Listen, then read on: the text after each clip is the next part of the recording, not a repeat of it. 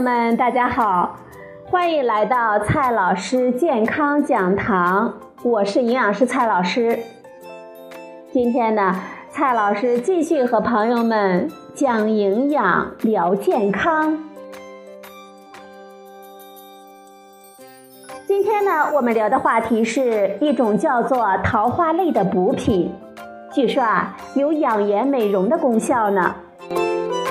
人们都说韶华易逝，容颜易老，但是总有些朋友呢，驻颜有术，羡煞旁人呢。其实啊，基因才是最强大的美容师。那些没有天生丽质的朋友们，就只能期盼着各种滋补品、微整容来挽救他们了。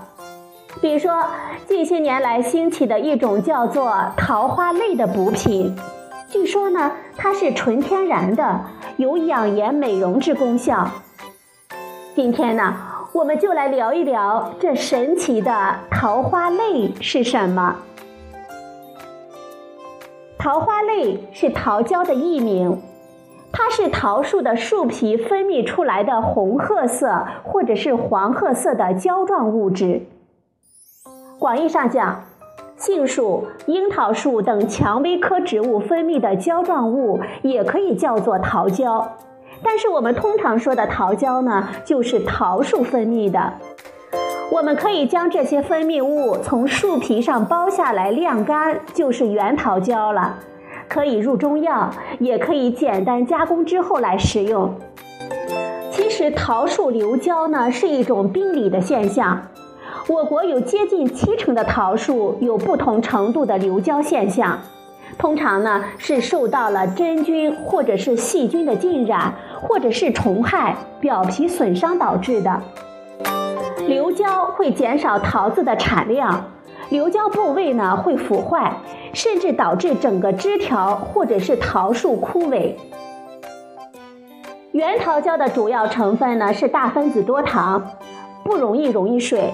但是有很好的吸水性，体积呢可以泡发十倍以上。原桃胶去除杂质，经过水解、脱色等处理之后，就变成了小分子多糖，就是商品桃胶了。水解的目的呢，就是将不易溶于水的大分子多糖变成小分子多糖，方便工业使用。商品桃胶在食品中可以起到增稠、乳化、凝固等效果，和另一种我们常见的树胶阿拉伯胶的功能呢是接近的。由于阿拉伯胶呢需要进口，价格比较贵，因此桃胶就是它的廉价替代品。在日本，桃胶呢可以作为食品添加剂来使用。在某些性能上，它会比阿拉伯胶还好，比如说透光性和粘度会更大。此外呢，它在化工、化妆品、印染等行业也有广泛的应用。那么，桃胶到底能不能美容呢？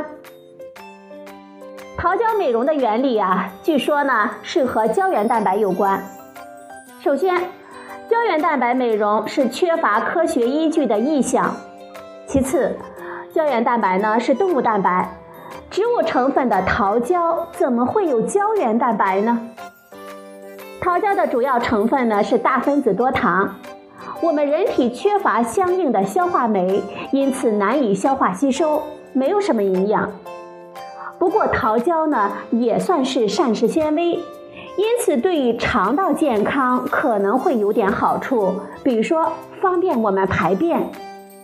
它的口感呢，吃起来还是不错的，所以啊，咱们吃着玩玩还是可以的。如果再多加点糖，肯定呢会更好吃。我们吃的胖乎乎的，皮肤撑开了，当然面色就更好看了。有的朋友说，老桃胶才有这样的效果呢。原桃胶呢有白色的、浅黄色的、浅棕色的、深红棕色等不同的颜色。有的朋友说深色的老桃胶更滋补，其实呢这毫无道理。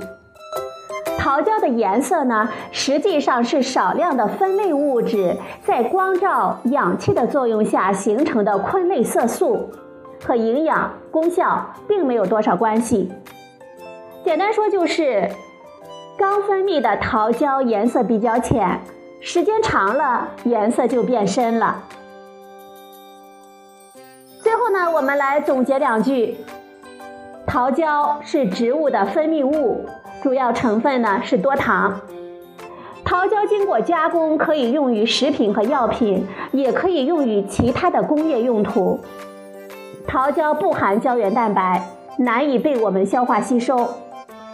桃胶的颜色啊，来自于酪氨酸褐变，跟功效没什么关系。